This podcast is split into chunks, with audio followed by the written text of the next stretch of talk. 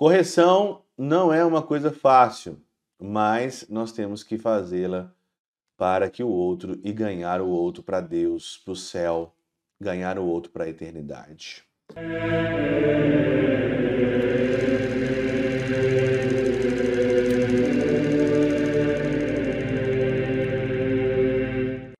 Em nome do Pai, do Filho e do Espírito Santo. Amém. Olá, meus queridos amigos, meus queridos irmãos. Nos encontramos mais uma vez aqui no nosso Teose, nesse dia 16 de agosto de 2023. Nós estamos então nessa quarta-feira, 19 semana do nosso tempo comum. O evangelho de hoje, de Mateus 18, versículo de 15 a 20, fala sobre a correção fraterna, né? Sobre a correção, né? Se o teu irmão pecar contra ti, vai corrigi-lo mas em particular a sós contigo, né? Quando nós tocamos nesse assunto de correção, quem gosta de ser corrigido, né? Eu detesto ser corrigido, né? Uma coisa que eu não eu tenho que trabalhar, melhorei bastante, mas correção é complicado, né? Você corrigir alguém, né? Chamar a atenção de alguém. E isso é uma das coisas que acontece na nossa vida e nós temos que é, saber trabalhar com isso, né? Eu achei um comentário aqui na Catena Áurea muito interessante que ajuda a gente muito, Santo Agostinho, a nós meditarmos sobre essa correção, sobre o evangelho de hoje. Santo Agostinho diz assim: Com frequência, faça pouco caso de ensinar, advertir e, por vezes, censurar e corrigir os maus.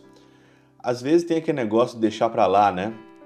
Ah, não vou corrigir nada, é, não tô nem aí, bobagem, né? Às vezes a gente faz é, pouco caso né, de, de, dessas coisas.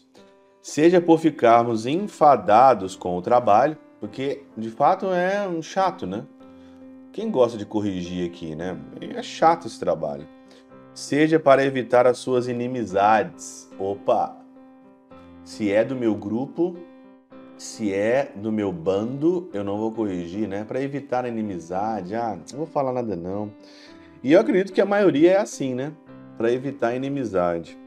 Para que não nos estorve ou prejudiquem nas coisas temporais, né? Seja naquelas que nosso desejo ainda cobiça, seja naquelas que por nossa fraqueza ainda receamos perder. Ah, não vou corrigir nada não, senão essa pessoa vai fazer mal para mim, vou perder a amizade dela, não vai me convidar mais para o churrasco, não vai me convidar mais para comer o pudim na minha casa, na casa dela, dele. Se alguém deixar de repreender ou corrigir os que agem mal, com o pretexto de esperar uma ocasião mais oportuna, ah, eu vou esperar uma, uma ocasião, né? E depois passa e você não fala nada. Ou com o receio de que se façam piores, ou que sejam um impedimento para a vida boa e piedosa dos outros, os que os firam e desviem da fé, não me parece que tudo isso se deve a uma paixão mas há um princípio de caridade. Com muito mais razão, deve corrigir com caridade os chefes das igrejas, colocando à frente delas para perdoar, mas não lançando insultos contra os pecadores. Não lançar insulto, corrigir com amor, com amor, né? com carinho, com caridade, né? Nós que somos aí os chefes das da igreja e não estando isentos de culpa desse gênero aquele que, mesmo que não sejam superiores, conhece e não fazem caso de muitas coisas que deveriam advertir e corrigir aqueles com quem estão intimamente unidos pelo laço de uma vida comum, da família, por exemplo, né? e não os corrige por se evitar os inconvenientes que lhe é, resultariam. Você vai corrigir alguém, vai, lógico que vai ter inconveniente. É, é, momentos inconvenientes, né? Então não adianta você evitar isso por causa das coisas temporais de que usam é, licitamente, mas, mas nas que se deleitam mais do que devem. Então Santo Agostinho ele fala aqui que é uma obrigação nossa a correção. Mas olha, é, você tem que corrigir e você tem que ir atrás da correção das pessoas que querem das pessoas que você tem de fato ali uma abertura. Nem todo mundo você tem abertura, nem todo mundo gosta e você pode até vezes perder essa pessoa. Perder essa pessoa, essa pessoa pode ficar fazer pior, né? Fazer pior mesmo, de fato.